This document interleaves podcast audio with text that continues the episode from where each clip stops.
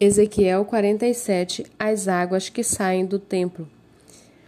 Depois disso, o homem me fez voltar à entrada do templo, e eis que água saía de debaixo do limiar do templo e corria na direção do leste. Porque a fachada do templo dava para o leste. A água vinha de debaixo, do lado direito do templo, do lado sul do altar. Ele me fez sair pelo portão do norte para dar uma volta por fora até o portão exterior que dá para o leste. E eis que a água borbulhava do lado direito. O homem saiu para o leste, tendo na mão um cordel de medir. Mediu quinhentos metros e me fez passar pela água, que me dava pelos tornozelos. Mediu mais quinhentos metros e me fez passar pelas, pela água, que me dava pelos joelhos. Mediu mais quinhentos metros e me fez passar pela água, que agora me dava pela cintura. Mediu ainda outros quinhentos metros e era já um rio que eu não podia atravessar porque as águas tinham crescido. Eram águas em que se podia nadar, um rio pelo qual não se podia passar andando. Então ele me perguntou: Você viu isso, filho do homem? Então o homem me levou de volta à margem do rio. Quando cheguei lá, Eis que à margem do rio havia grande abundância de árvores dos dois lados do rio. Então me disse: Estas águas correm para a região leste, descem ao vale do Jordão e entram no mar, cujas águas ficarão saudáveis. Todos os seres vivos que povoam os lugares por onde este rio passar terão vida. E haverá muitíssimo peixe, porque essas águas chegaram lá as águas do Mar Morto se tornarão saudáveis, e tudo viverá por onde quer que esse rio passar. Junto a ele se acharão pescadores, desde Engedi até em Eglaim. Haverá lugar para estender e secar as redes.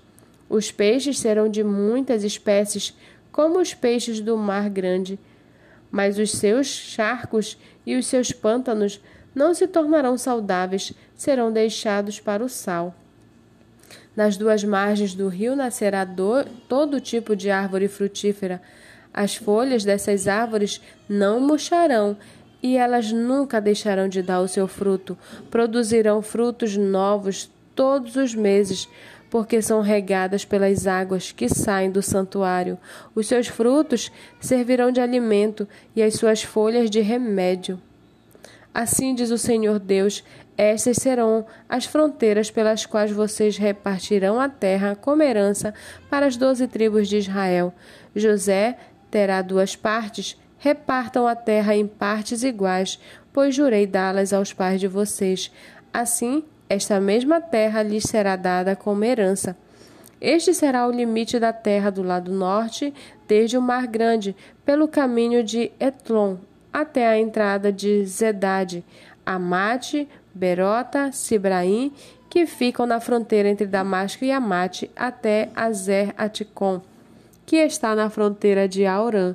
Assim, a fronteira será desde o mar de Azar-Enon, na fronteira de Damasco ao norte, que é também a fronteira de Amate. Esta será a fronteira do lado norte.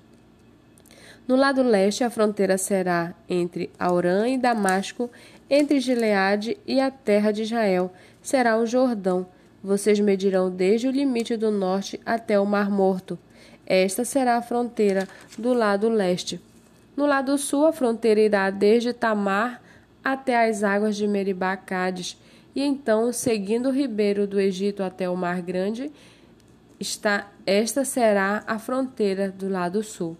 No lado oeste, a fronteira será o Mar Grande, subindo até adiante da entrada de Amate.